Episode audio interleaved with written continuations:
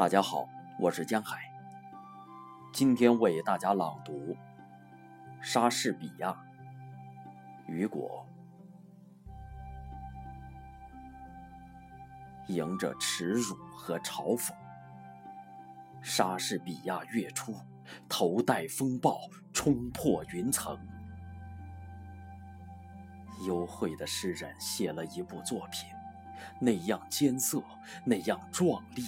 恢宏，光彩夺目，满是深渊，眩晕，光焰射向山顶，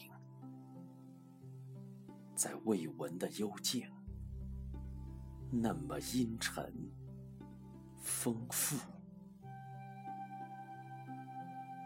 三百年来，思想家迷蒙。凝视他，惊愕，那是一切的归宿，那是人类心灵深处的一座山峰。